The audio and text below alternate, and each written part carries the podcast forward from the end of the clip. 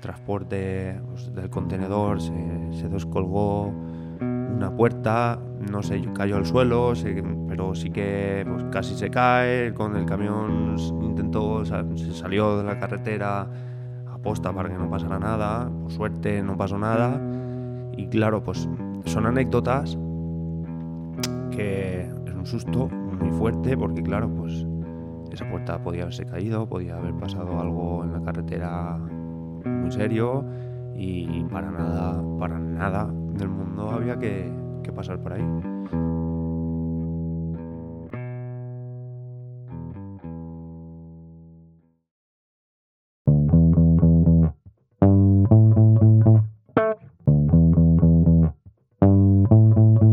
Estás escuchando Así lo dice, un podcast de las historias de personas que nos cuentan cómo lo hicieron. En el mundo existen muchas empresas y de industrias muy diversas, pero lo que tienen en común la gran mayoría de ellas es que realizan ferias comerciales. Estos son eventos de varios días donde las empresas se reúnen al menos una vez al año para enseñar sus productos y publicitar su marca. Existen más de 4.000 ferias internacionales a día de hoy y la mayoría funcionan de la misma manera. Tienes que montar un stand, transportar tus productos y a veces contratar servicios de vigilancia para que no te roben estos productos valiosos por la noche. Y todo esto cuando los eventos se realizan en otra ciudad e incluso otro país. Esto por tanto acarrea bastantes problemas logísticos a las empresas, quitándoles tiempo y recursos que podrían emplear en otras cosas. Es aquí donde nuestro invitado de hoy, Juan, vio una oportunidad de negocio. En el podcast de hoy, nuestro invitado nos cuenta cómo pasó de una simple idea a poder montar lo que es su actual empresa. Juan tiene 31 años, nacido y criado en Viar, un pueblo de la comarca de Vinalopó, en la provincia de Alicante. Desde pequeño era bastante creativo. Le gustaba dibujar y también le interesaba la música, Incluso tocaba instrumentos de percusión desde muy temprana edad. Al cumplir los 18 decidió acceder al grado de arquitectura. Es aquí donde conoció a Manuel, su actual socio de la empresa. Como nos cuenta Juan, tras un golpe de realidad, tras un examen complicado y cuando los dos estaban tomando algo, dio caer la primera idea de lo que años más tarde resultaría ser B cúbica. Tú mencionaste de que fue un, momento exacto, una asignatura con tu actual socio Manuel, donde... Sí, bueno, eso fue básicamente, pues eso, eh, la típica que sueltas, eh, salimos del examen, lo hicimos mal, fatal, hmm. y me acuerdo que nos fuimos a tomar algo hasta que llegara mi hora para irme con el bus y Manu irse a su casa, hmm. y ahí hablando pues dijimos, oye, pues igual podríamos compaginar e intentar hacer algo, alguna especie de idea, pues... Y ahí se quedó la cosa. Oye, pues sí, pues mira, vamos a buscar algo por internet, o yo esta noche miro algo, tú tal.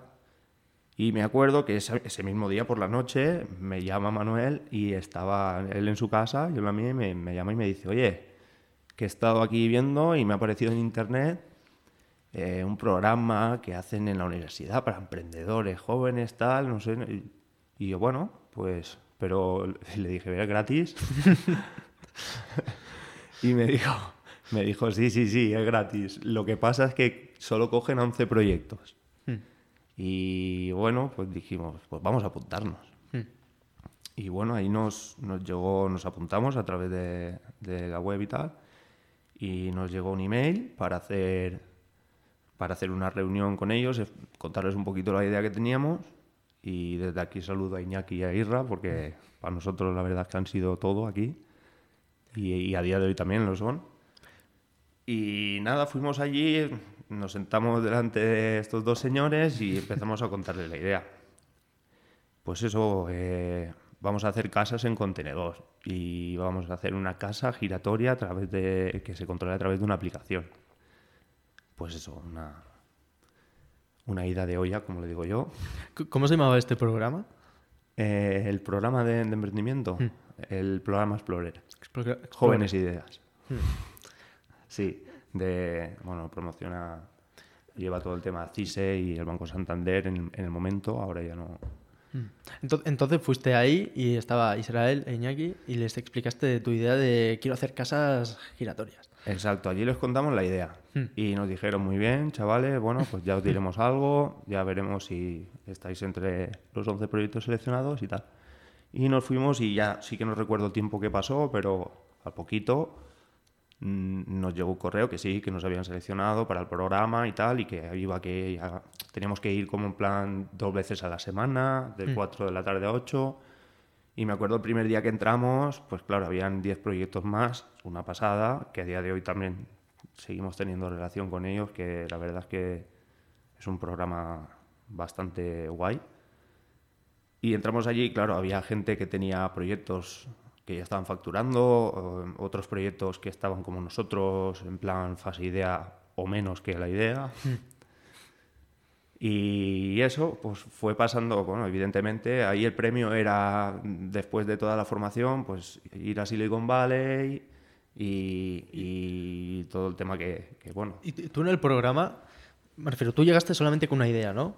¿Y tú tenías alguna experiencia o, bueno, sí, experiencia emprendiendo o algo relacionado con negocios o simplemente dijiste, oye, me gustaría crear esto y ya está? No, experiencia tampoco. Eh, a ver, al final un poco es lo que vas absorbiendo. Pues en el tema familiar, que también hay empresa y demás, pequeña empresa, pero eh, al final vas absorbiendo pues, problemas, eh, trato con clientes, lo, lo ves. Luego también pues teníamos un grupete de música, que quieres que no, al final vas tocando, joder, qué guay, pero hmm. luego llega también el punto de inflexión ese de, está muy guay, que todo el mundo se lo pase bien, pero nosotros no cobramos. Hmm. O te pagan con cervezas y cosas así, que pues oye, al final te das cuenta de todas esas cosas, que hmm. no era emprendedor ni Igual sí, pero no, no como, como tal. No, no me consideraba emprendedor. Bueno, que llegas a este programa sin nada. Y simplemente una idea a lo loco, oye, porque surgió tomando cervezas. sí, sí, básicamente. Entonces, claro, entramos allí y evidentemente ya habían proyectos muy buenos y, y con eso, facturando, funcionando.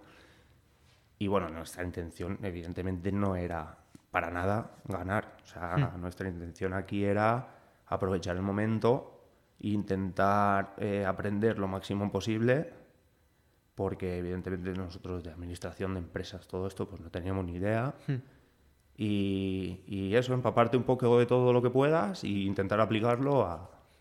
Y, ahí pues hubo un punto muy, muy importante que, que no se nos olvidará nunca, porque hmm. gracias a eso también fue lo, es lo que tenemos hoy, pero fue un poco el, el primer pivote de, de, la idea, ¿no? Mm. Se, hizo una idea, se formalizó, se estudió un modelo de negocio, eh, no era el momento, eh, y al final, pues eso, eh, por suerte no estábamos extremadamente enamorados de, de, de, la idea, porque a mucha gente le pasa. Mm. No estamos extremadamente enamorados, estábamos abiertos a también otras cosas, y eso fue un poco lo que nos facilitó lo que a día de hoy hacemos.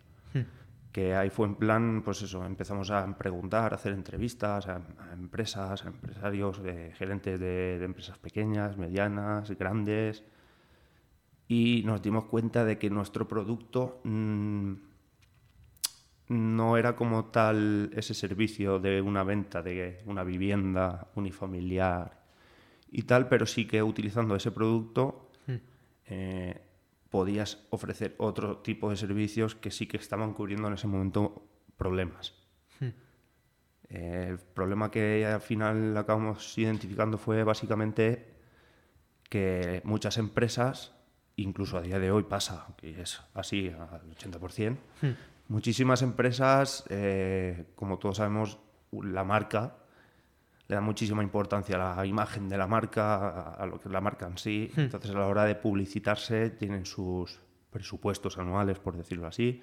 Cuando asisten a eventos, pues hay muchas empresas que se gastan auténticas burradas. Hmm. O sea, un stand, por ejemplo, en una feria de muestras de 200 metros cuadrados, hacen una mega construcción que tienen que certificar en el momento, 30 eh, personas trabajando a todas horas durante tres días seguidos para llegar al evento a tiempo.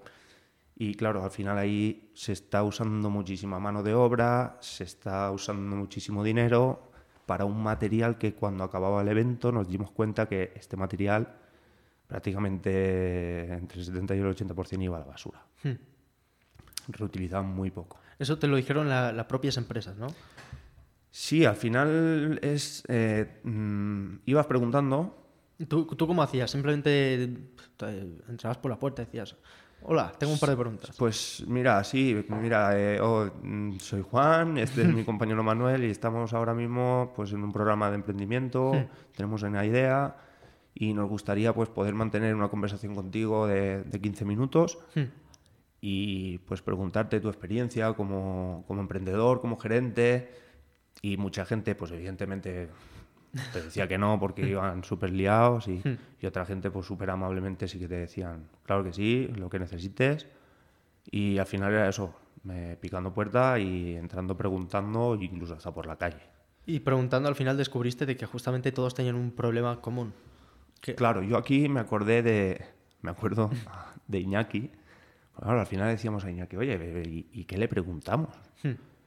Y al final es que es lo que decía él, o sea, es que no lo sé, o sea, tienes que preguntarle por su empresa, tienes que preguntarle por qué, qué movidas ha tenido, como decía él, qué, cómo es su día a día, qué hmm. problemas tiene. Y un poco al final, pues eso, nos dimos cuenta de esto. Eh, pues nos dimos cuenta de que a lo mejor de 20, pues 10 te decían, pues es que mira, es que tengo una feria la semana que viene y vamos ahora de cabeza. Hmm. ¿Y las ferias las suelen hacer bastante a menudo las empresas? O? Pues a ver, depende del sector, evidentemente. Hay ferias más fuertes, otras ferias que no son tan fuertes. Hmm. Depende del sector, pero a lo mejor una empresa consolidada, pues, pues sí que suele hacer ferias y eventos incluso. Pero claro, dentro de todos los eventos que puede hacer anuales, a lo mejor son o 5 o 10 o 20 o 30. Eh, pues están luego también los califican, ¿no? O sea, los eventos más importantes que tienen anuales, los mm, no tan importantes y los que son hmm. de, simplemente estar con una imagen de marca y ya está. Hmm. Y al final esta feria simplemente es como un lugar donde se reúnen y están ahí ofreciendo o enseñando su producto, ¿no? Sí, claro. Al final, por ejemplo, en Alicante está el recinto ferial IFA. Hmm pues ahí se organizan congresos del sector, por ejemplo, de la construcción, hmm. donde puedes ir y, ver todo tipo de materiales de la construcción, las últimas novedades de cada marca, hmm. eh, y es un poco donde, si estás metido en ese sector, tienes que estar un poco al día, ¿no? Hmm. igual que en este sector de la construcción, en todos. O sea, en el sector del cómic, en el sector de la construcción, en, el sector de, vamos, de todo. De los videojuegos, de, de todo y al final, pues claro, te das cuenta de que, de que algo que no le has dado importancia o que apenas conoces, eh, también hay, hay un mundo y bastante grande. Hmm. Y casualmente fue eso, eh, un poco comparando las entrevistas, me acuerdo yo que cuando acababa la entrevista sacábamos un papel para apuntar ahí todo lo que nos había dicho, tal, no sé qué. Al final te dabas cuenta de que algo tenía una relación. Hmm. Y es que todos tenían el problema de invertir tanto dinero en un expositor tan bonito para, para que su marca quede bien. Hmm. En la feria, para que luego ese expositor no sirva para otra feria más, no sirva hmm. para nada, prácticamente.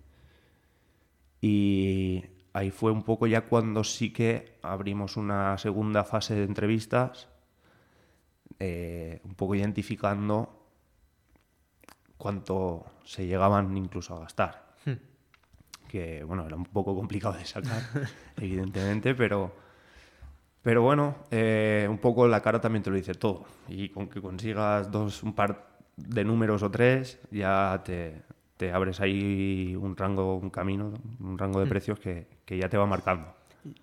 Y ahí fue cuando ya sí que empezamos a estudiar un modelo de negocio de ofrecer eh, un stand totalmente sostenible. Mm a partir de materiales totalmente reutilizados mm. y que se puedan reutilizar evento tras evento. Mm. Y así es como creaste Bcúbica. Así es como creamos Bcúbica, sí. Mm. Esto ya fue, pues eso, estudiamos el modelo de negocio, eh, abrimos la tercera fase de preguntas del tema precios de si estarían dispuestos a. Y bueno, pues ahí un poco identificando todo eso, pues claro, eh, vimos que había, había mercado.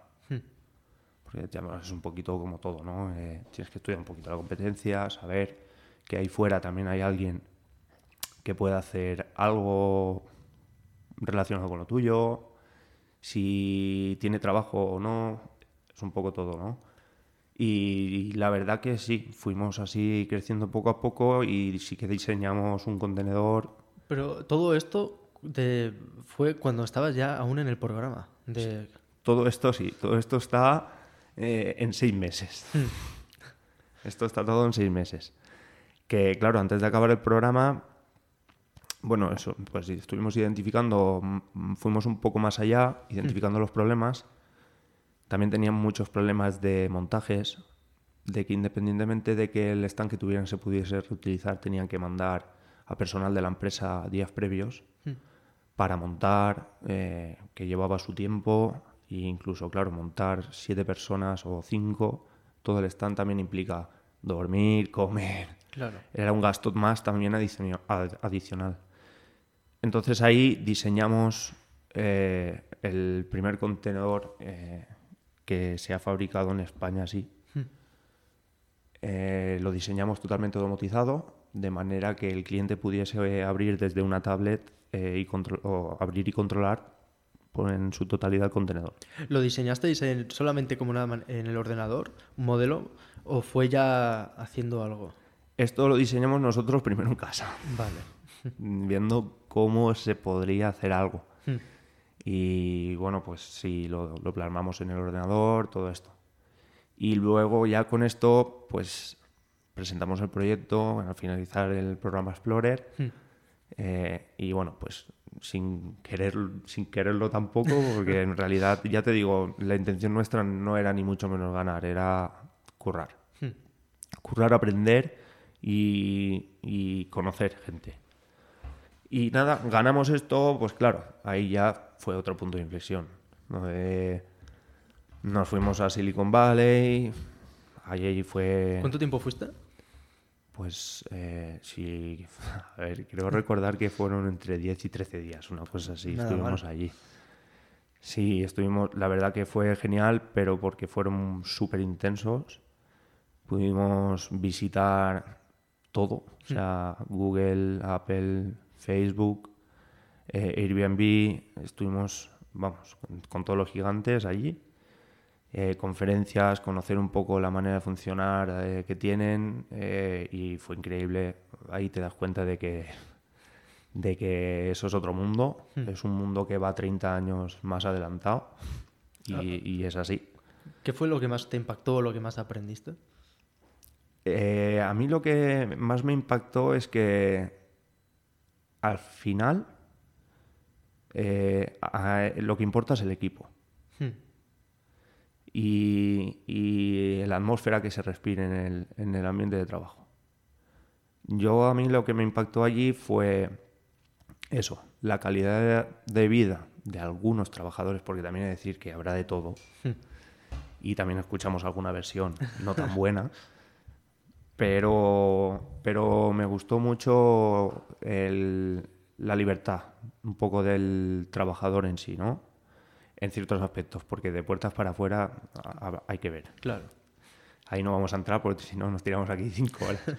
Pero también, pues eso, me impactó muchísimo cómo avanza todo. O sea, mm, recuerdo que nos hablaban de cosas que aquí estamos viendo prácticamente ahora. El tema de la inteligencia artificial, cuando estuvimos allí, hmm. ya estuvimos viendo cosas y como que aquí está entrando ahora que ya lleva tiempo, porque lleva tiempo, pero como que se está dando ahora el auge, ¿no? Mm. cuando el auge esté allí está desde hace seguro 5 o 6 años, vamos. Curioso. Que tampoco soy experto para decirte que, cuando fue el primer momento que apareció la inteligencia artificial, ¿sabes? Pero que llevan, mm, no sé, noté que hay ahí un avance muy extremo. Mm. Y ya cuando volviste de ahí, llegas de San Francisco Sí. Y dices, Vale. Eh, de repente vine con una idea y de repente estoy ganando premios, todo va muy fuerte. ¿Cómo te sentiste? ¿Fue algo...?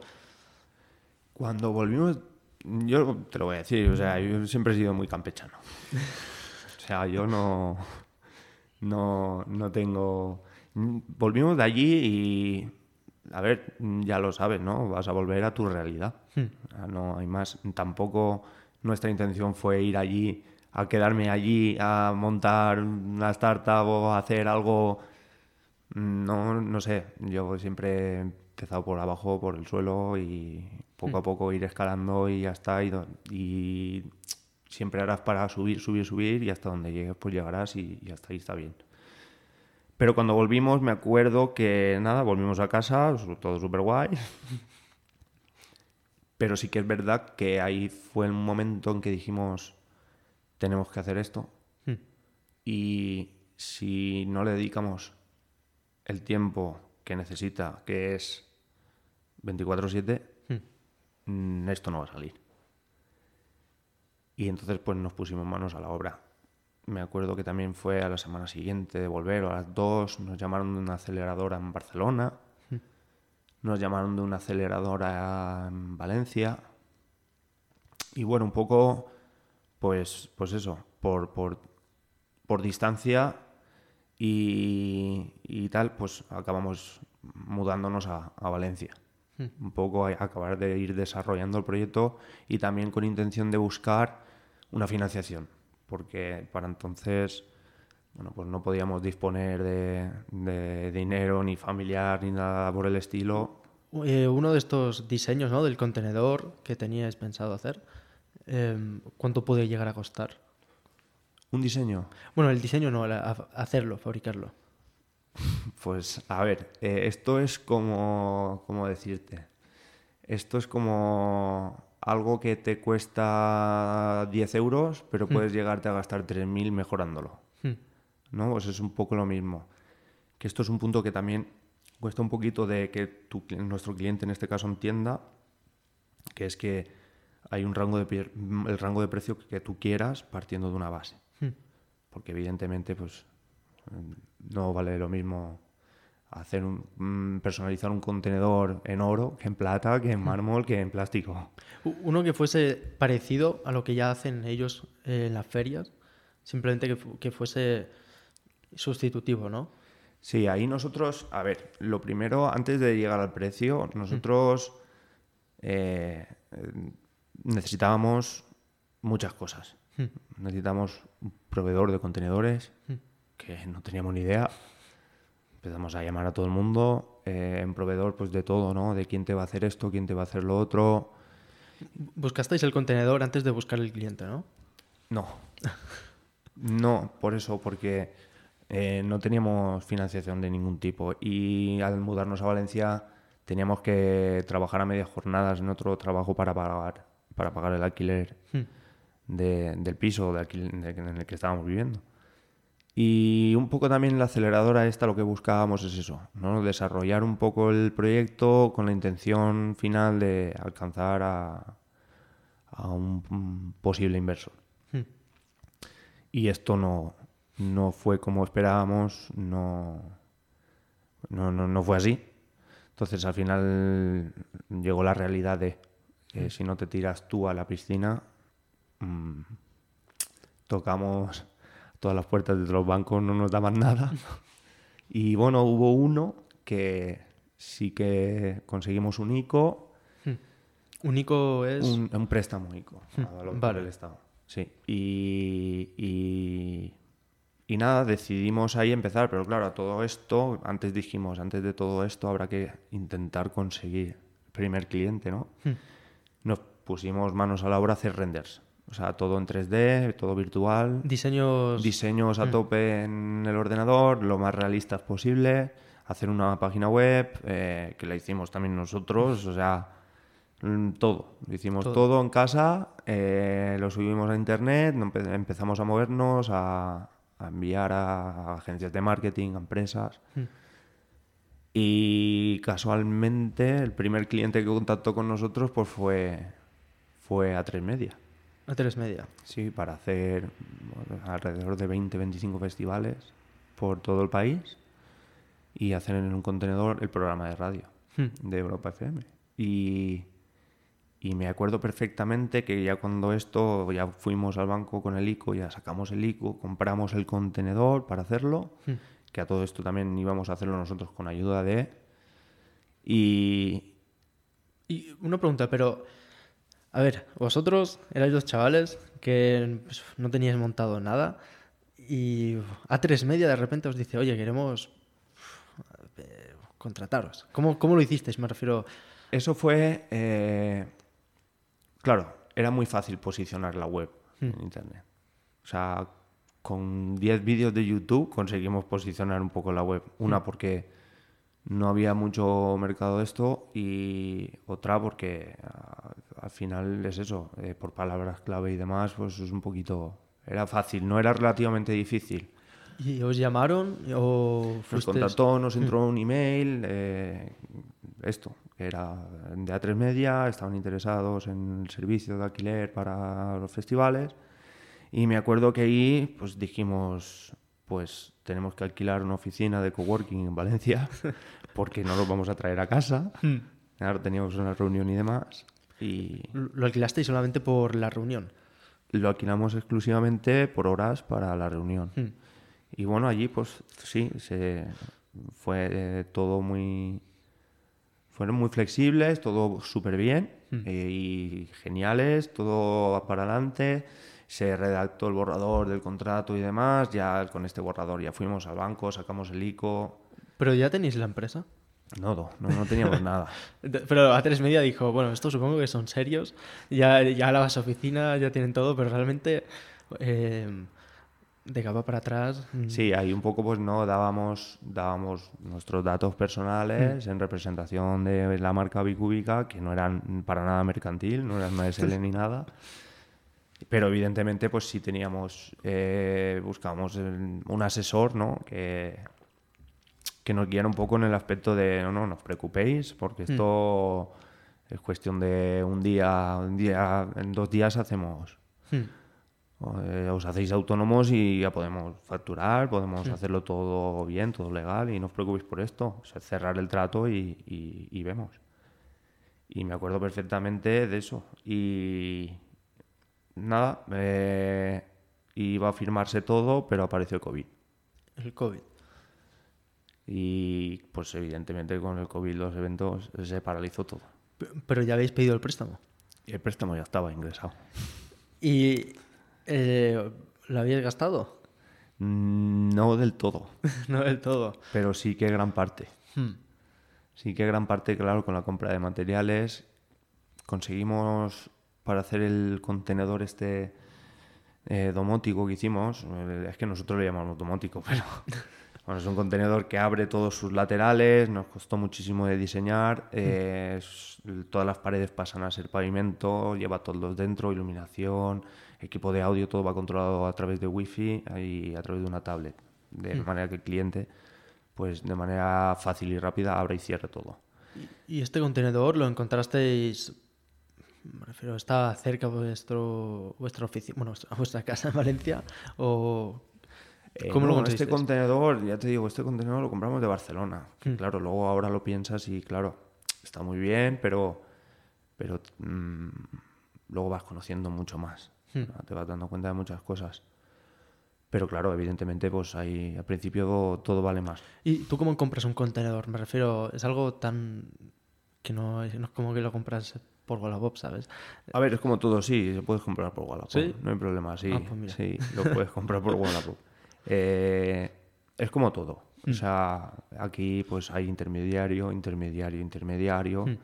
Y es un poco pues como todas las empresas eh, a la hora de comprar el material. Entonces cogisteis y os dijiste, pues mira, vamos para Barcelona y a recoger el contenedor. Mm, Directamente lo compramos, llamamos por teléfono, lo compramos, hicimos el ingreso y el contenedor nos llegó. Hmm. y ya está. Se descargó, me acuerdo que ahí hablamos con una empresa, que, bueno, con una empresa de, de hierro ahí en, en Alicante, que nos iban a hacer la estructura principal y tal, nos ayudaron también mucho.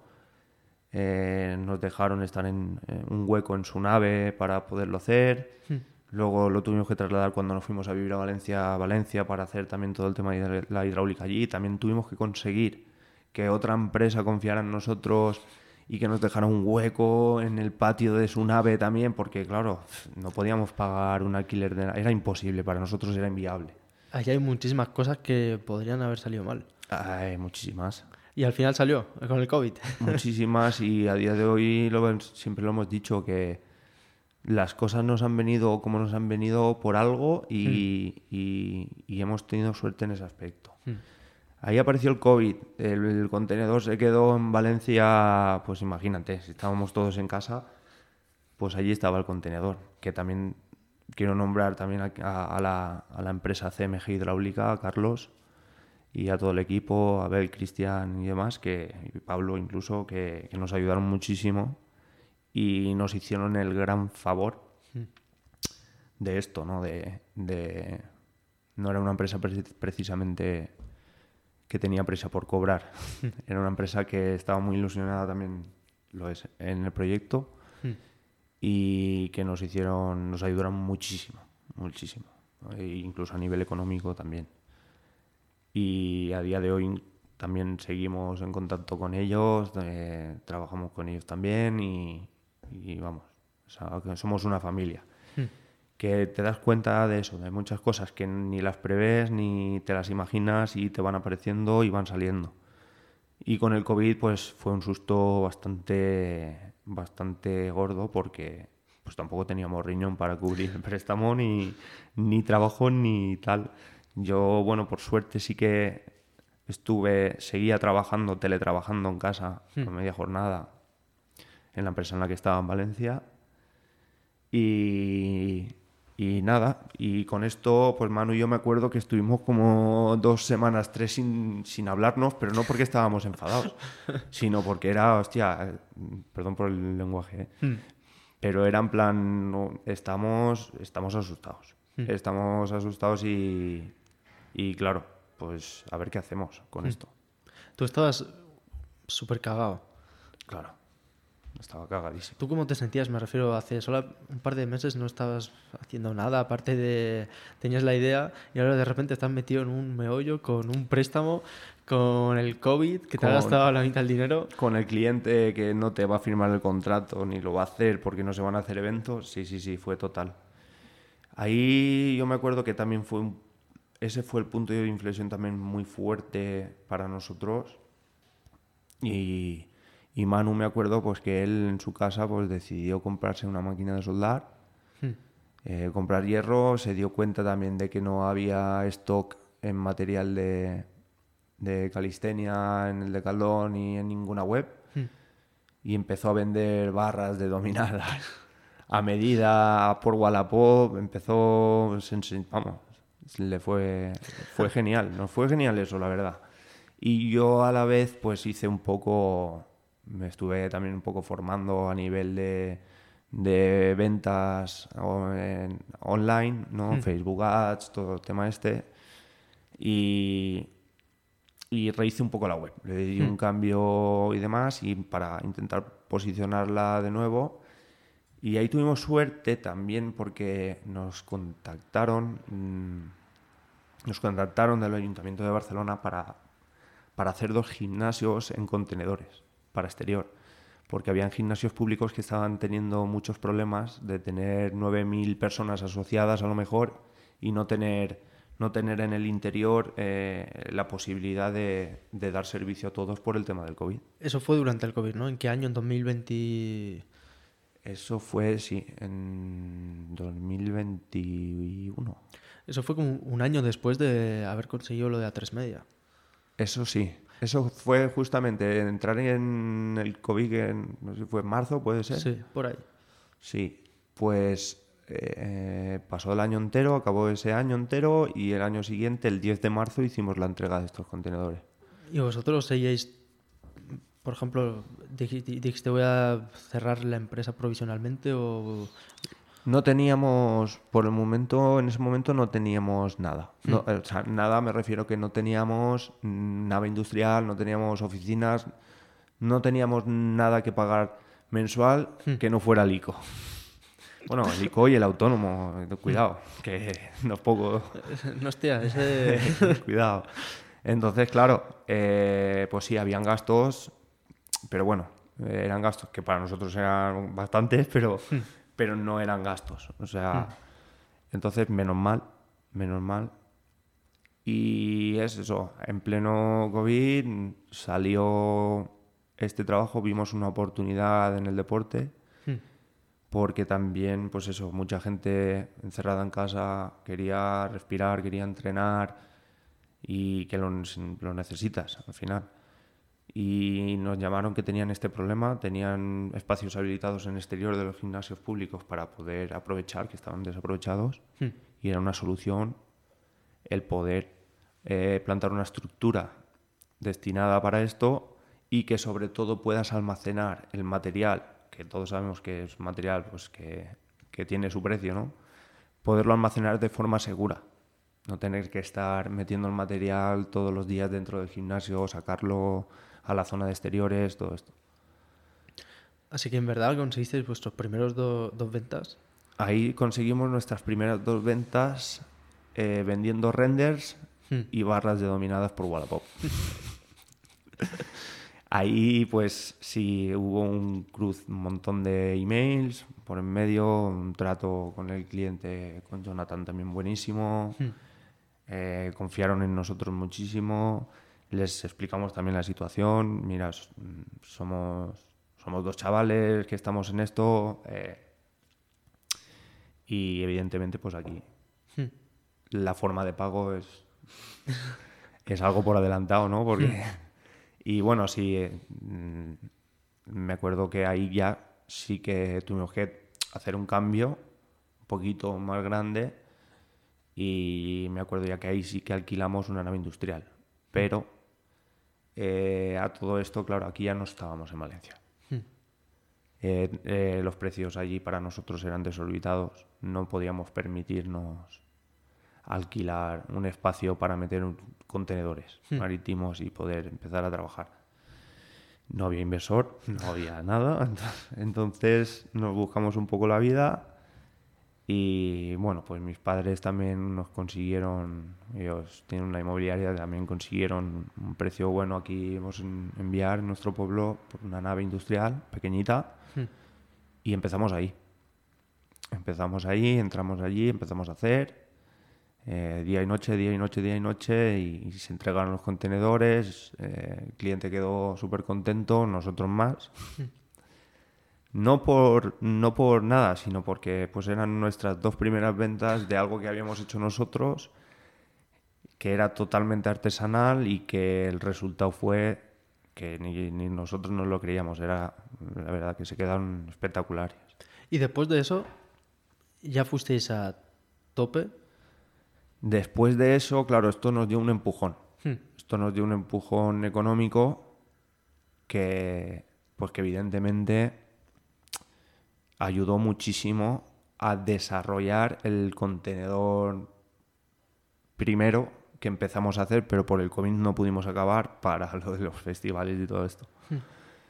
Esto nos dio el empujón tanto económico como a nivel de tiempo para aprender de muchas cosas que no sabíamos y que era necesario saber para hacerlas. Claro, para hacer estos contenedores, tú estudiaste arquitectura, pero tampoco tienes experiencia montando cosas ni... Sí, claro, al final es esto. Nosotros mm, preguntábamos, la gente, preguntábamos a, pues eso, ingenieros, arquitectos, tal la gente pues tampoco tenía, no sabían muy bien, no es que no supieran, pero tampoco se querían enmarronar diciéndote algo que no era, no era así. Hmm.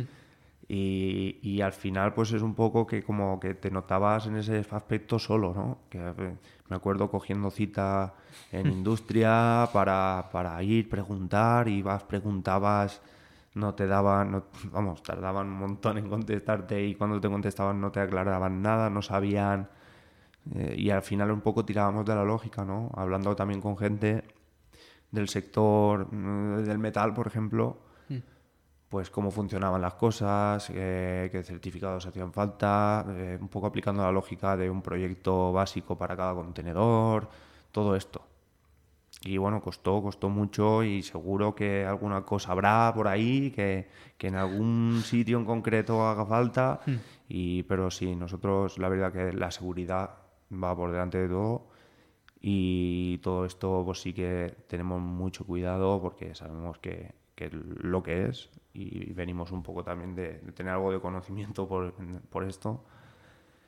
Y eso, nos costó muchísimo, pero claro, aprovechamos también el COVID para, para desarrollar bien el- ese contenedor tan especial que tenemos y desarrollarlo bien, hacerlo bien, con calma, a fuego lento y, y que se quedara todo perfecto. Hmm. Y consideramos que el COVID vino para que, para que vendiéramos dos gimnasios y tuviésemos más tiempo de hacer ese contenedor. ¿Y cuánto tardas en hacer un contenedor? Hemos tardado en hacer un contenedor tres semanas Hmm. y hemos tardado en hacer un contenedor dos años. Dos años. O sea, esto al final es lo que te comentaba antes. Hmm. Eh, ¿Qué tipo de acabado quieres darle al contenedor? Eh, ¿Qué quieres hacer en el contenedor? ¿Qué forma quieres hacer? Aquí siempre le hemos, le hemos dicho jugar al Lego, pero a lo grande. Y nada, al final es eso. Eh, se puede hacer todo. ¿Y no hay ninguna otra empresa que haga contenedores? ¿O vosotros...? Eh, sí, sí, eh, hay, hay más empresas que se dedican a esto. La verdad que mm, no somos muchos, somos poquitos en España. Y ya te digo, son buenas empresas. eh, alguna de ellas se ha expandido muchísimo eh, a nivel de estar, no sé, ahora mismo en Canadá, en Costa Rica, eh, en un montón de países mm, trabajando y sin parar. Eh, sí, sí que hay, claro, pero al final es eso.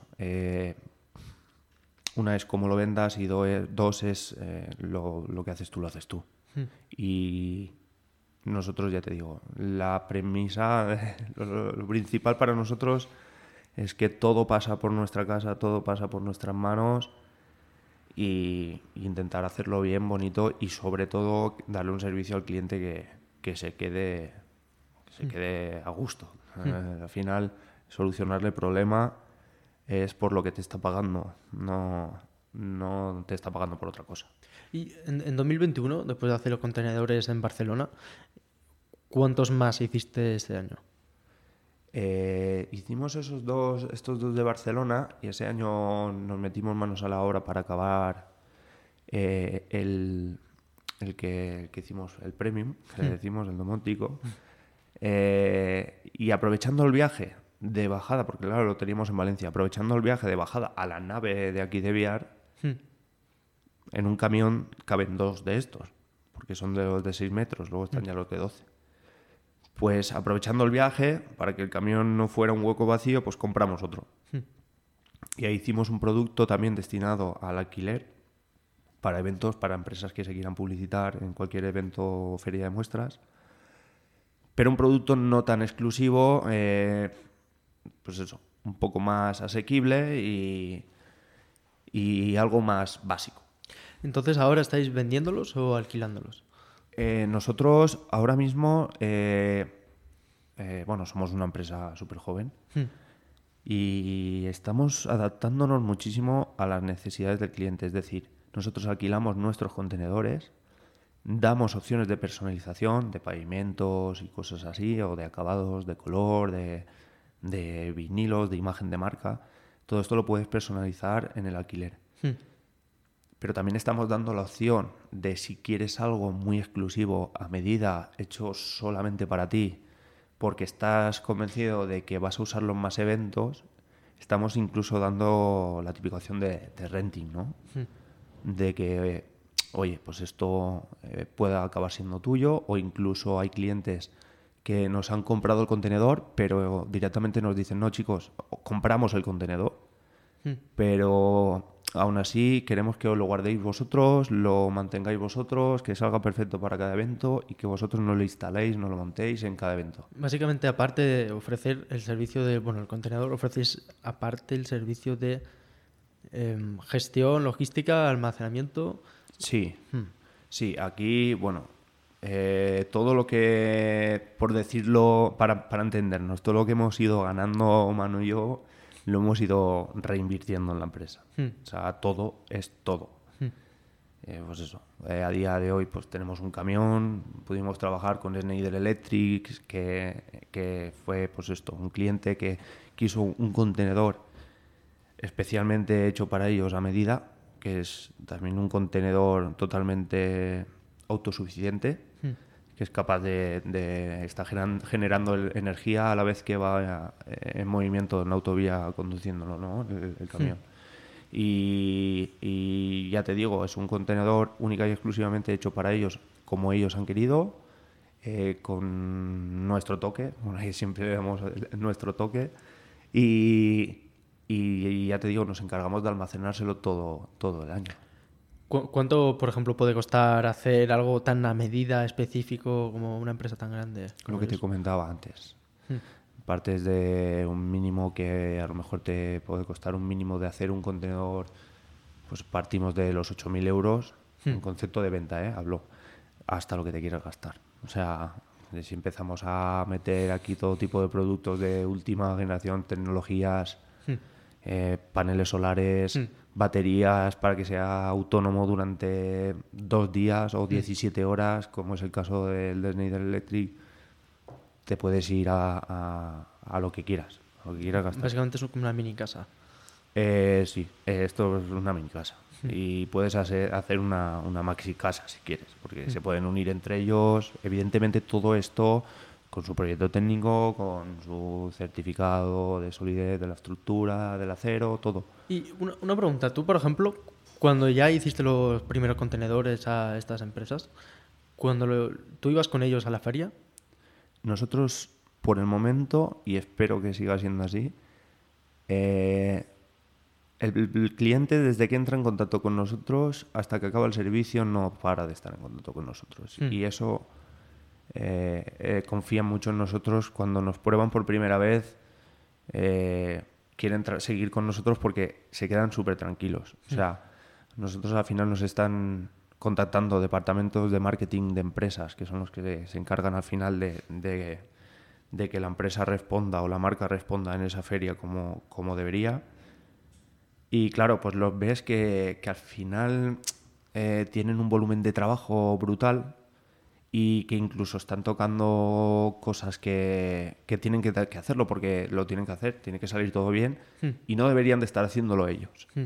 Pero es que aún así te das cuenta de que lo que venían haciendo, que es esto, seguían gastándose mucho dinero, pues eso, en, en otro tipo de materiales y seguían haciendo unos trabajos que no tenían que por, por qué hacer, como tema de, de montajes y cosas así. entonces tú ibas con ellos, con tu contenedor, y cuando llegabas a la feria, supongo que eras uno de los únicos o el único que, que tenías ahí tu, tu contenedor. El resto Sí. tenían sus cabañas. Sí, a ver, de, había de todo, ¿no? O sea, eh, contenedores, pues no, no es que haya muchos. Sí que hay, ha habido alguna feria que hemos coincidido con, con compañeros de, de otras empresas de, de- que, que hacen prácticamente lo mismo que nosotros. Y ya te digo, pero eh, sí, llegas al sitio y se nota que llegas ya con el trabajo hecho Hmm. que allí es simplemente pues eh, que tampoco es tan fácil. Hay que montarlo, hay que ponerlo todo a nivel, hay que ver que todo está bien. Pero claro, es un trabajo que yo considero que nos corresponde a nosotros, ¿no? No a la empresa que ha contratado un servicio y se ha gastado un dinero para que eso esté hecho. Hmm. Y claro, pues hemos llegado a sitios que tenemos que entrar los primeros, porque el camión si no luego no puede entrar, de- porque está todo montado.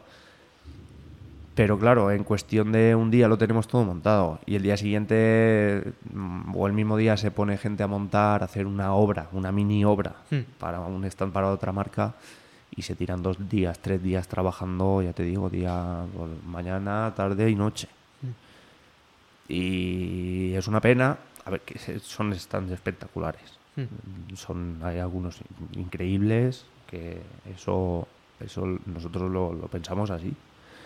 Pero, claro, luego pues eso, acaba la feria y nos ves que cogemos el contenedor, lo cargamos al camión con todo el material del cliente dentro, Mm. que súper seguro y tal, y ves que luego te marchas con el camión y ves allí unos montones de material, de madera, plástico, eh, de todo, o sea, todo amontonado, roto, allí en plan esperando a que, a que pase el camión de, de la basura y lo tiren todo. Moquetas, césped artificiales, es, es un desperdicio que, que muchas veces dices, es que hay, hay incluso cosas Mm. que te entran ganas de cogerlas. O sea, de decir, es que está, está de lujo, joder, ya hay un, un rollo de césped para el patio de, de- de casa que te cagas. Pero no, no... Ya te digo, eh, eso pues mm, lo vemos, nos fijamos mucho en eso y esto lo estamos evitando muchísimo con este producto. Y sobre todo, una cosa que también nos dimos cuenta eh, fue que el cliente también pagaba por la seguridad de sus productos durante las horas que no, que no hay evento. Mm. Es decir, por las noches el evento acaba a las 8 de la tarde, ¿no? La feria cierra y hasta la jornada del día siguiente no vuelve a abrir. Mm. Por la noche, pues el producto se queda en el interior del stand, pero claro, eh, no es lo mismo si está todo cerrado, es una caja de hierro hermética que a ver cómo abres eso, Claro. que muchos stands que lo tienen que dejar con, con guardias de seguridad incluso Mm. eh, para no correr el riesgo de que, de que les roben. Al final Eh, solucionáis un montón de problemas y le facilitáis bastante la vida a las empresas. Sí, yo hemos tuvimos también, bueno, y es que nos pasa, eh, pero la primera vez que me pasó me impactó mucho. Y fue el la primera vez que con un cliente, en este caso vos, con, con Laura, que también eh, le mando un saludo de aquí, ya le pasaré también el podcast. Y, y nada, me impactó mucho porque evidentemente cuando trabajan con- por primera vez contigo, Mm. pues hay un- el tema de la, la confianza, ¿no? Pues a ver cómo trabajan, Mm. A ver si me lo hacen bien, a ver si me llegan a tiempo, a veremos cómo sale esto. Y me acuerdo que acabó ese evento y quedó tan contenta que el siguiente evento me acuerdo que, no sé, por decirte una fecha, era un viernes, no, no me acuerdo, el 23 de septiembre. Mm. Empezaba el evento el 23 de septiembre a las 10 de la mañana. Pues me llamó el 23 de septiembre a las 9 de la mañana. Y solo habíamos cruzado dos emails. Mm. Oye, eh, voy para el evento que habla de ti. Yo, vale, está todo montado. Joder, eso fue de decir, creo que le he solucionado muchos problemas a esta persona. Mm. Muchísimo. Y eso da gusto. O sea, también es, es de agradecer. Mm. Cuando le das un buen servicio al final, Claro, al final es eso. Nosotros estamos en todo momento en el mm, en el evento con el de la- o sea, estamos al lado del cliente prácticamente. Evidentemente no estamos ahí todo, todo el día, pero vamos, estamos muy cerquita. O sea, de decirte que en cinco minutos, si tienes algún problema en cinco minutos, estamos resolviéndolo. Y tú, por ejemplo, en la feria había empresas que estaban al lado, decían, oye, oye, qué chulo el cubo este, ¿no? No se interesaban, te preguntaban o... Sí, sí, sí, sí. Claro, claro. Sí, de hecho, eh, muchísima gente y muchísimos clientes que, bueno, eh, algunos clientes que tenemos ahora han salido así. Mm. De pasar por delante, eh, verlo y decir, vale, esto lo quiero yo para esta feria. Mm. Y incluso también clientes que, oye, no, es que mira, tengo una feria dentro de dos semanas. Ya, pero hostia, es que dentro de dos semanas es muy precipitado darte un buen servicio y aunque me fastidie decirte que no, prefiero decirte que no Mm. y que tengas un mal servicio y, y no vuelvas a contactar conmigo, ¿no? Es un poco también la mentalidad que tenemos. Mm. Queremos hacer las cosas bien y al final eso es primordial para nosotros. No nos podemos permitir un mal servicio ni nada por el estilo. Está empezando a llover bastante, así que se va a escuchar un poco. Pero bueno, el- yo tengo una duda que es ¿en cuántos eventos o cuántas veces ha estado vuestro, vuestro contenedores en por ahí? Pues mira, el primer evento conseguimos llevar dos. Hmm, ¿vale? Eh, en ese evento conocimos a unos chicos que montan también una, una feria, Ciclosfera. Bueno, Ciclosfera es su marca, eh, su empresa es una revista para bicicletas. Mm. Eh, ellos montan la feria de Ciclosferia, eh, que es la primera feria de ciclismo urbano en España, se, se realiza en Valencia. Y bueno, ellos son la organización que también han dado servicio a todos los expositores de los containers y tal. Y allí también hemos ido con dos contenedores, luego hemos ido a otros con tres. Y luego, evidentemente, pues ahora con Schneider Electric hicimos eh, a finales de 2022, hicimos durante un mes y medio todo Portugal. Mm. Eh, hizo unos 17, 18 eventos, eh, un contenedor de 12 metros montado en el tráiler, cada día en una ubicación distinta. Hizo todo Portugal, bueno, descansó por el mal tiempo y todo esto y las navidades y demás, y bueno, empezó ahora en España, va a recorrer eh, España entera, Mm. la península, perdón. Y nada, ahora mismo pues ayer estaba en Madrid, hoy está en Ourense, no para. O sea, parará ya directamente para, para, para finales de junio. También hemos estado, que esto fue también un poco asustadizo, ¿no? Porque la primera vez que nos pasaba, pero salimos en febrero a Milán. Mm. Eh, estuvimos allí también en una feria en interior, porque esto se monta ta- tanto en, interiores como en exteriores. Hay Mm. gente que se piensa que, que esto no se puede meter de- en un interior. Pues sí se puede Se meter en un interior, no hay problema. Y, y nada, hicimos ahí Milán, ahora también tenemos París, eh, volveremos a Milán en octubre. En septiembre también hacemos Girona, eh, que en Girona de momento vamos con cuatro contenedores. eh, incluso Estambul. O sea, U- Vuestro año más fuerte es este, ¿no? El 2023. Mm, no sé decirte. eh, es que- a ver, de momento sí. Mm. Vale. De momento sí. Y el año pasado, pues claro, es lo que te decía, ¿no? Que eh, como sociedad Mm. llevamos un año. Mm. Entonces, claro, el año pasado, pues a est- en estas fechas no teníamos cosas que ahora sí tenemos, eh, en todos los aspectos, ¿no? En, en material, en, en stock, en, en containers, eh, en todo. O sea, eh, yo creo que cada año, o esa es la intención, porque si no algo no irá bien, es que, claro, vayamos aumentando todo esto, ¿no? Y bueno, ahora también, bueno, ya somos tres socios. Antes éramos Manuel y yo, ahora ya somos tres, ahora está Dan Hammond. eh, que también, pues, es un, un espectáculo de tío. Y, y nada, somos tres, vamos ampliando familia. eh, eh, también tenemos a Fran, al camión. Vamos un poco creciendo también en el equipo, ¿no? O sea, Cu- ¿Cuándo contrataste a tu primera persona? a mi primera persona eh, la contratamos cuando no llegábamos a tiempo para hacer un trabajo. Mm. Y luego, pues evidentemente para las ferias también hemos tenido que contratar, pues eso, el- hemos tirado incluso al principio de amigos que pues están sin trabajo y, y, pues bajaban a vernos, nos han visto cambiar, crecer día a día y se venían a las ferias a echarnos un cable y evidentemente pues había que contratarlos.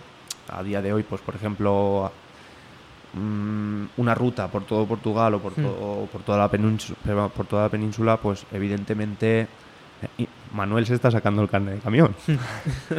pero, pero evidentemente es como todo, ¿no? O sea, también hay momentos que sabes que necesitas de, de experiencia y de un profesional. Y, por ejemplo, a Fran, el camionero, también lo tenemos contratado. eh, pues esto. ¿Y todo esto lo estáis financiando con las pro- propias ventas y los alquileres? ¿O Todo esto nos estamos autofinanciando con todo, sí. con todo? Sí. ¿Y no habéis pedido ningún otro préstamo? o- Nada, se, hicimos una póliza de crédito Mm. eh, que se hizo en un principio, pues, pues por esto, ¿no? Por, por intentar acelerar el, el, ser- el darle una solución al cliente, el servicio. Mm. Se hizo una póliza de crédito pues para costear de manera previa nosotros los materiales, no tener que esperar a que o que el cliente tenga que ingresar para que tú eh, puedas hacer, porque claro, si no, no, no puedes hacer. Mm. Entonces ahí, pues un poco con documentos, con contratos, con viendo que ya la cosa iba creciendo, pues el banco también, o en este caso fue una entidad bancaria, nos tuvimos que, que, ampliar eh, e- esas posibilidades y, y eso, con la póliza de crédito hemos ido retroalimentando todo. Y una pregunta, ¿tú en qué momento dijiste, vale, estamos ganando bastante pasta? ¿Fue al principio ya cuando en Barcelona cuando vendisteis los dos primeros contenedores o fue bastante más tarde? ¿O fue, no sé, poco a poco? A ver, ganar bastante pasta no es así. Bueno, facturar, mejor dicho. Eh, nosotros, eh, ya te digo, todo el mundo con el que hablábamos nos decía "Mm, una empresa, eh, una empresa para saber que funciona hasta los siete años no tal. Ostras, pero decía, joder, siete años, buah, eso para mí es un mundo, ¿eh? Son muchos años. Son muchos años. Y, y claro, eh, nosotros lo que pasa es que estamos tan centrados en el trabajo, en hacerlo bien, Mm. en crear cosas nuevas y tenemos tantas ganas, tanta creatividad que queremos hacer tanta cosa, porque esto lo bueno que tiene es que cuando te pones a hablar con gente de los contenedores, oye, pues podéis hacer esto, podéis hacer lo otro, te puedes tirar horas hablando de esto. Mm. O sea, hemos llegado a cotizar hoteles para perros, Mm. o sea, muchísimas cosas, ¿no? Pero, pero es eso, o sea, poco a poco hemos ido ingresando y lo que hemos ingresado hemos ido gastándolo. Mm. Eh, hemos ampliado una nave, hemos mejorado las condiciones de la nave. Ahora hay que comprar maquinaria nueva, porque para, claro, para hacer para el taladro, todo esto, la- para cortar hierro, todo el tema este, pues hemos ido haciendo todo esto, ¿no? Eh, pues una oficina, cosas así. Y hasta que también incluso, pues eso, llegó el camión. O sea, necesitábamos un camión porque porque eh, eso, al final tienes que mm, el cliente tiene que asumir un transporte de, de esto, ¿no? Esto, esto no es fácil de, de mover. O sea, no, no es, fácil, es fácil de mover, pero es algo pesado, es algo que requiere de... Entonces, también es esto, en el estudio de mercado, en el estudio de precios, todo esto, pues tienes que ver un poco el equilibrio y que sea un servicio también asequible, ¿no? que interese al cliente.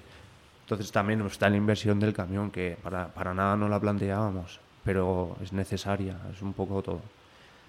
¿Tú, tú lo veías, me refiero, lo cuentas así, bastante progresivo, pero tú alguna vez te has dicho, hostias, aquí hay muchas cosas y en tres años ha pasado de todo. O tú simplemente siempre mm, día tras día intentabas hacer cosas, ir mejorando y al final Yo me, surgido algo levanto, grande. yo me levanto todos los días a las seis y media de la mañana. Mm. Hay días que a las seis y ya otros que a las cinco y media porque o no he dormido o- y todos los días que te levantas lo piensas. Dices, ¿en qué embolado me he metido?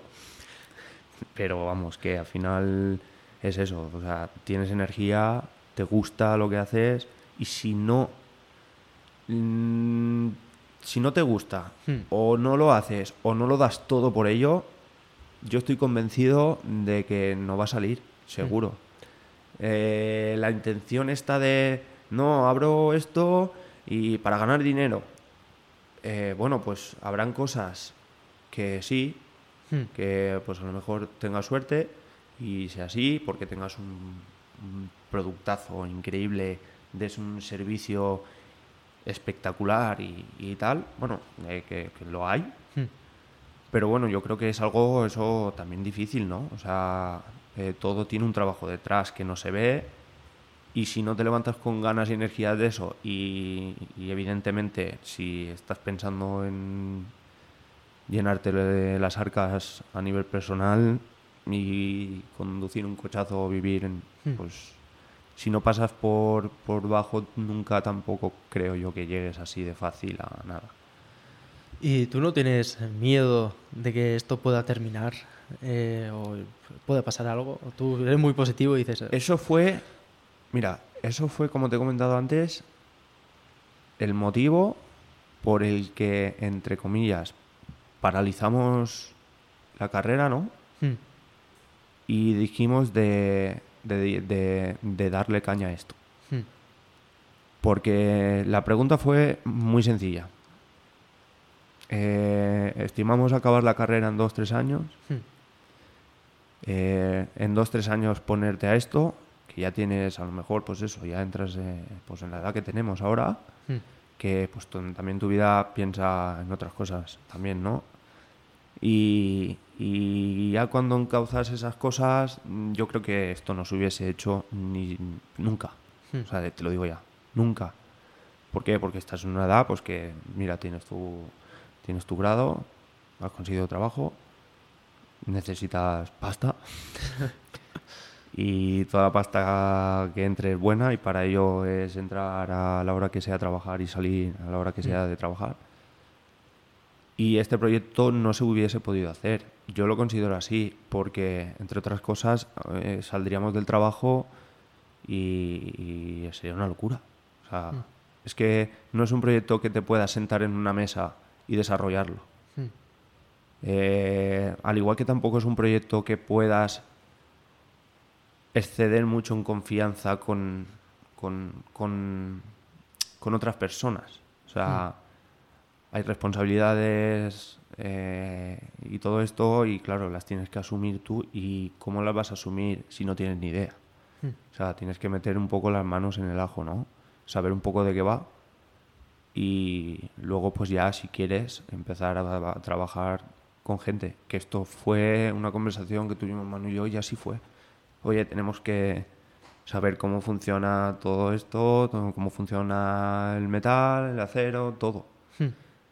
Y saber, pues eso, eh, meter las manos en la masa y, y poder ir luego, evidentemente, si quieres que tu empresa pues vaya creciendo, tendrás que acabar confiando y, y de hecho tienes que hacerlo y, y es así. Tú, por ejemplo, ¿cuántas horas trabajas cada día? No las cuento. No las cuentas. No las cuento. A ver, yo he de decir que sí que hay momentos que dice que desconectas porque lo necesitas y sí que eso lo he tenido en cuenta alguna vez. Hmm. Sí que es cierto pues, que sin darte cuenta se te complica, que no desconectas. Pero yo he de decir que sí que tenemos esa suerte de, de, de poder decir mm, stop, eh, desconexión, nada, eh, aunque sea una noche o una tarde o lo que sea y a tope al día siguiente. Pero ya te digo, mm, a lo mejor puedes estar sentado en el sofá, Hmm. Pero tu cabeza no para. Todo. llevas desde los últimos tres años prácticamente todos los días pensando solamente en esto. Sí, bueno, yo he visto fotos desde hace dos años y tenía tres canas, ahora tengo como tres millones. No, todavía no, pero... pero no, a ver, sí, eh, claro, o sea, esto todo repercute. Nosotros estamos pensando todos los días en esto, todos los días. Y yo tengo una pregunta. em, en cuanto a relaciones con familiares y amigos, ¿tú cuando te pusiste con esto a tope, em, me refiero, ¿se lo tomaron bien o te fuiste distanciando en algún momento? Eh, a ver, yo con, con todos mis familiares, mi pareja, todos los que tengo cerca, la relación no ha cambiado. He de decir que tanto Manu como yo creo que hemos tenido suerte en ese aspecto de que siempre nos apoyan a muerte. Y yo creo que como todo, ¿no? Pues hay momentos más fáciles, más difíciles y tal, pero nada fuera de lo normal. O sea, es genial.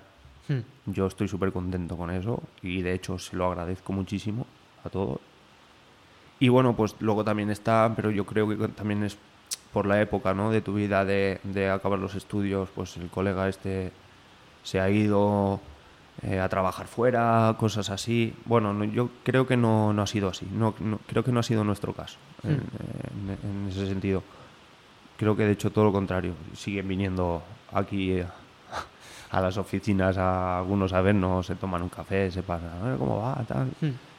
Genial, y luego llegas a casa, en ese sentido sí que al principio he de decir que, bueno,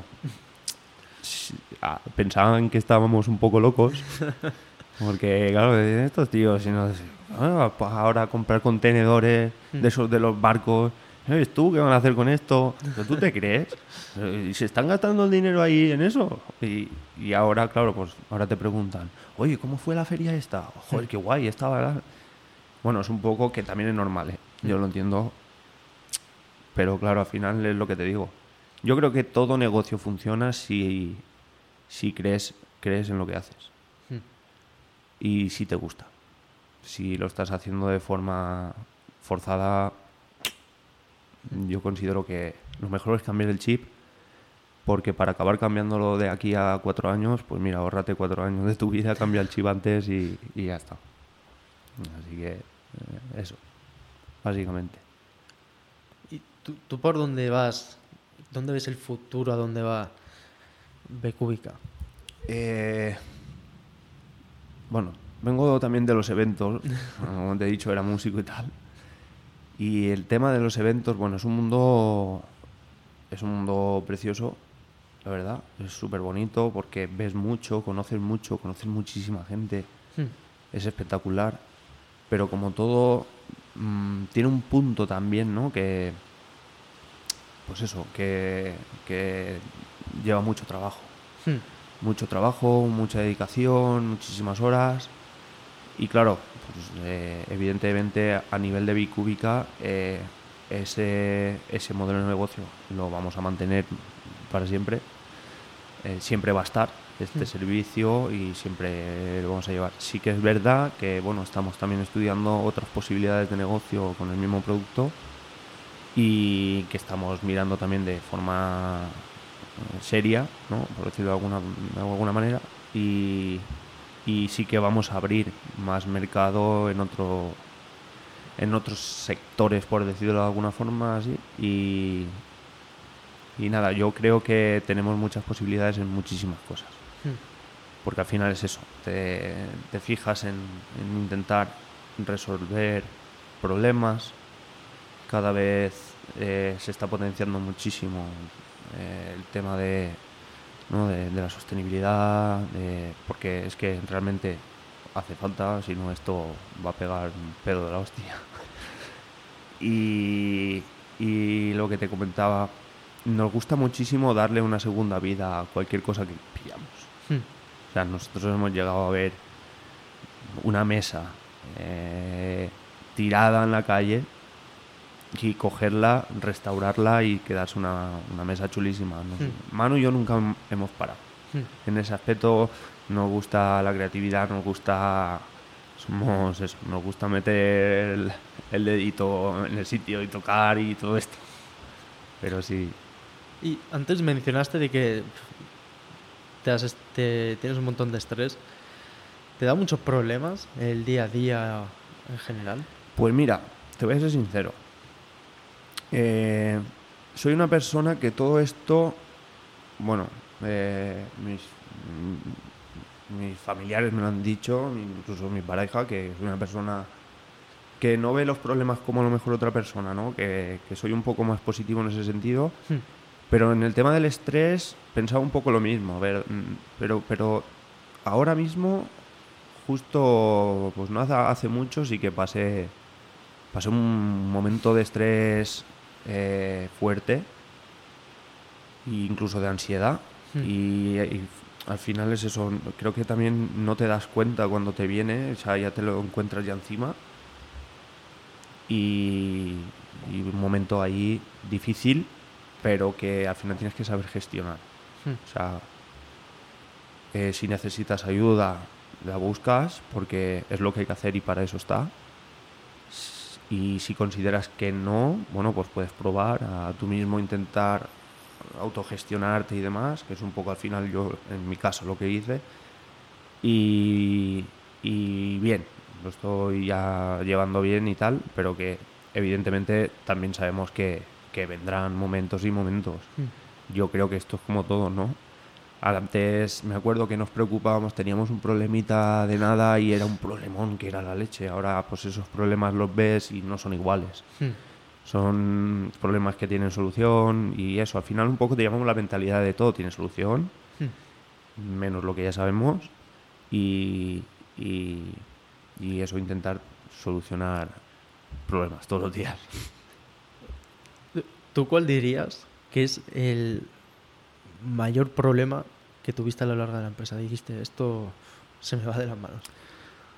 Pues, mira, en el cambio de nave no teníamos las instalaciones eh, adaptadas para, para hacer un, un, trabajo, porque claro, tuvimos que cambiar la nave, ¿no? Estábamos en una nave más pequeñita y luego por tema de ampliar el esto, pues tuvimos que cambiar la nave.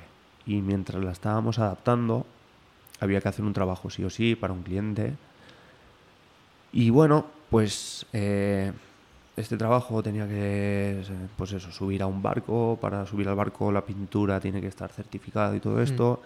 Y bueno, confiamos, confiamos en una empresa para hacerlo, una empresa que pues, no hace contenedores marítimos, pero sí que trabaja mucho con el hierro y que al final esta empresa lo que se, su papel principal era pintar el contenedor para que, eh, en una cabina especial para ello para certificarte también ¿no? la, pintura y que puedas subir con ello al barco. Hmm. Y bueno, esta empresa pues también trabajaba el tema del metal y todo esto y bueno, fuimos allí y confiamos en ellos, hicimos los planos, llevamos la revisión de todo y me acuerdo pues que me llamó Manuel un día que fue a la revisión del contenedor y tal y me dijo, pues mira, he visto aquí, esto no me mola mucho.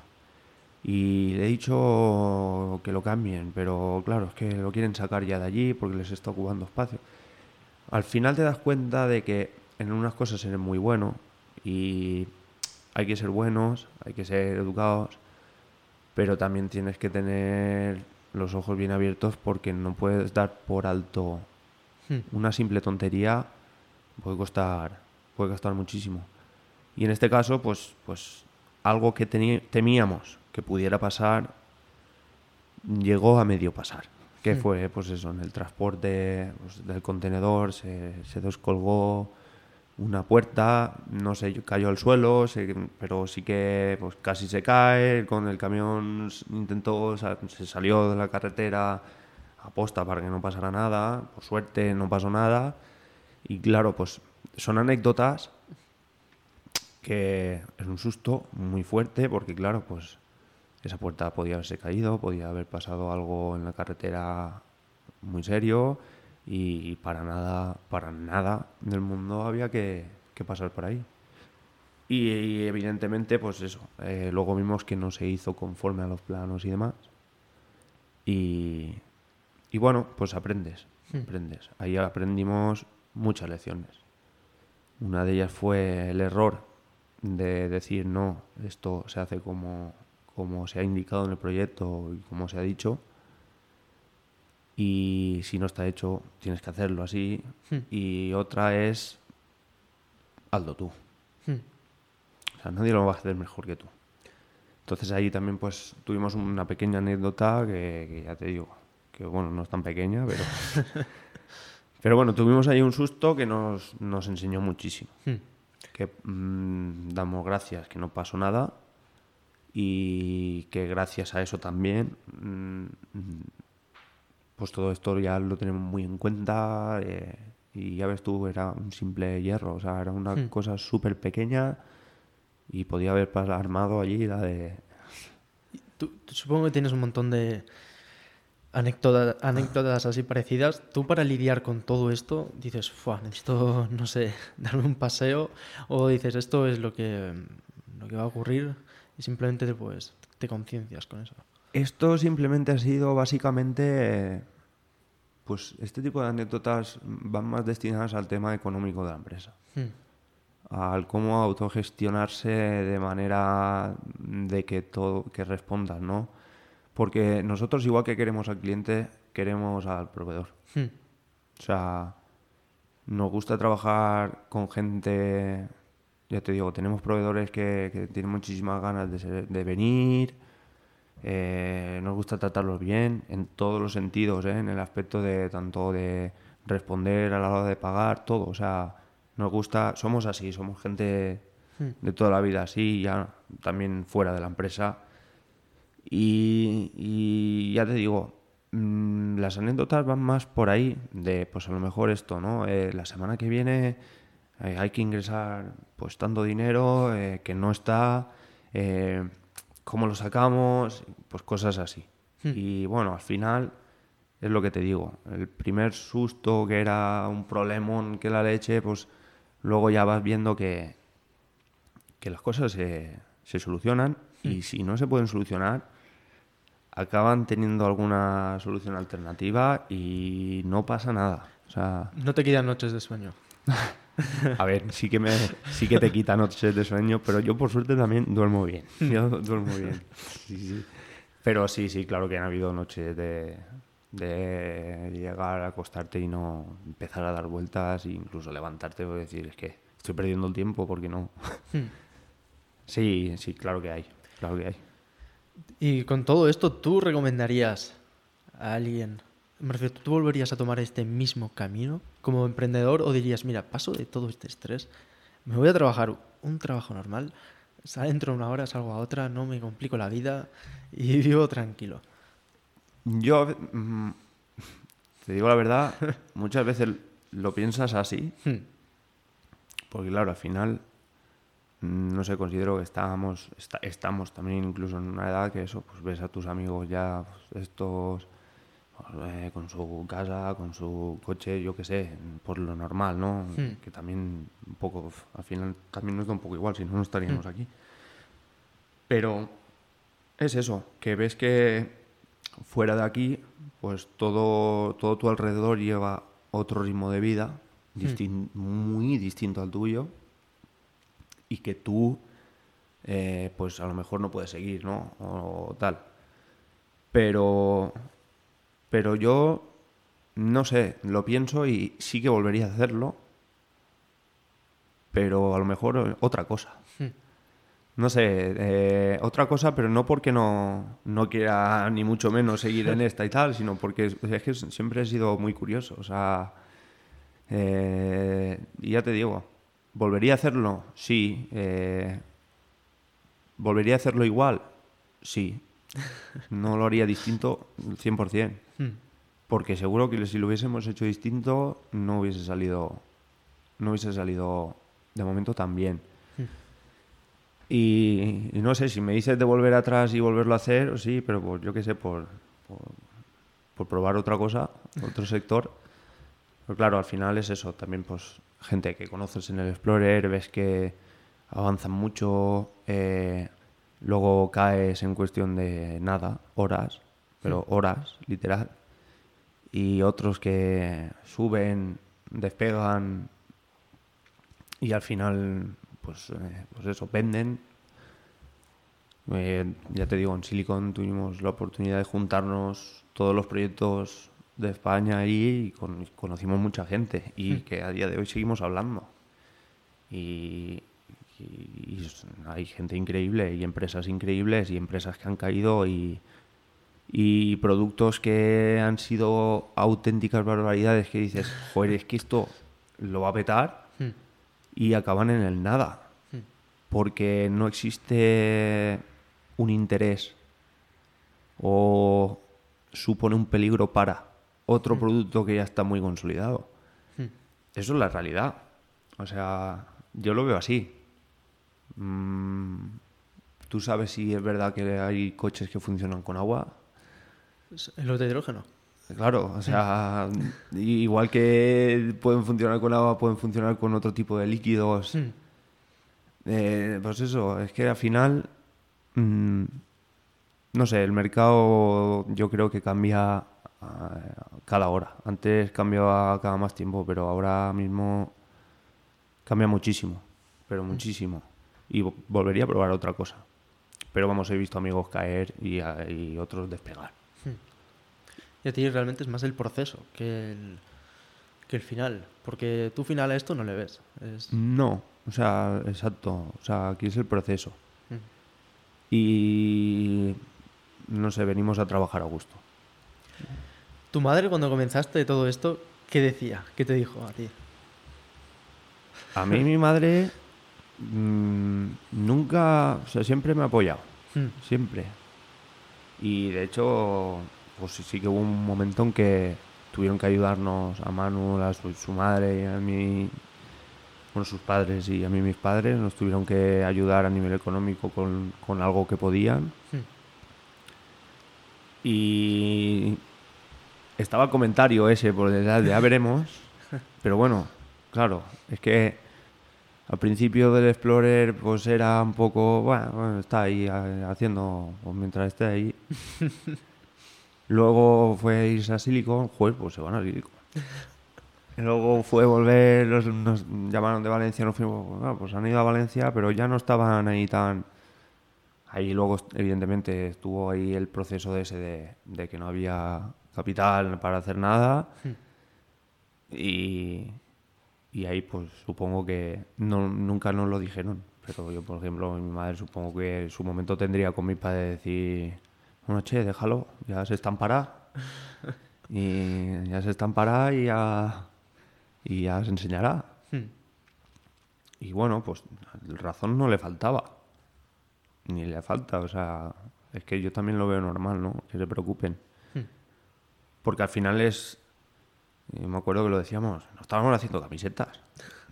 Que no digo que las camisetas no cuestan hacer, ojo. Pero que precisamente no estamos haciendo un producto eh, pequeño. Necesita a nivel de logística muchísimo, a nivel de producción una barbaridad y a nivel de mantenimiento otra barbaridad más, ¿no? Y esto no, no va a parar, no debe de parar de crecer. Y así estamos.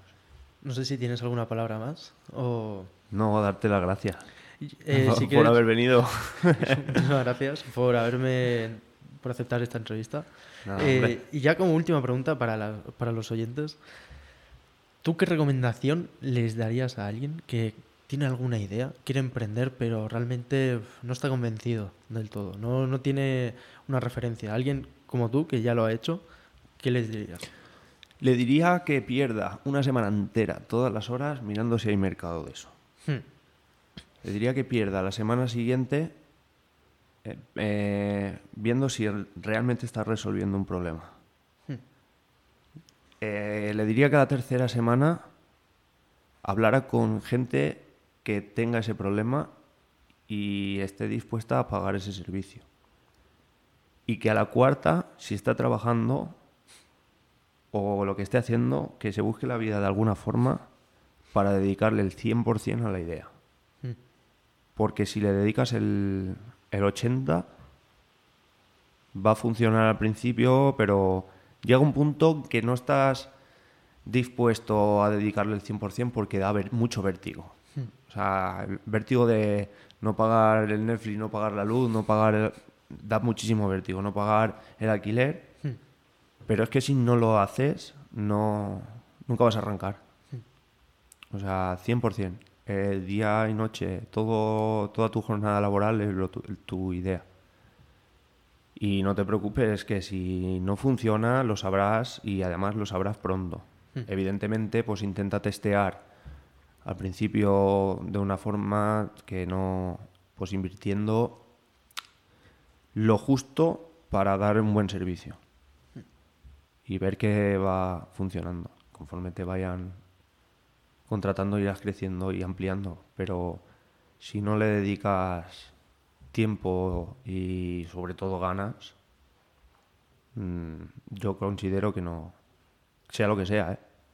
a no ser que es lo que te comentaba antes, para el micro, que, que como no hayas creado algo que a nada que alguien te lo vea y ya te diga vente de la mano que te, que te voy a llevar a un sitio y te den una pasta por lo que has hecho, que considero que eso es existe, porque está, pero es muy difícil. Y bueno, pues mi, mi consejo es ese, a tope al 100% con la idea. Pues muchísimas gracias. Gracias a ti. Ha sido un placer. Igualmente.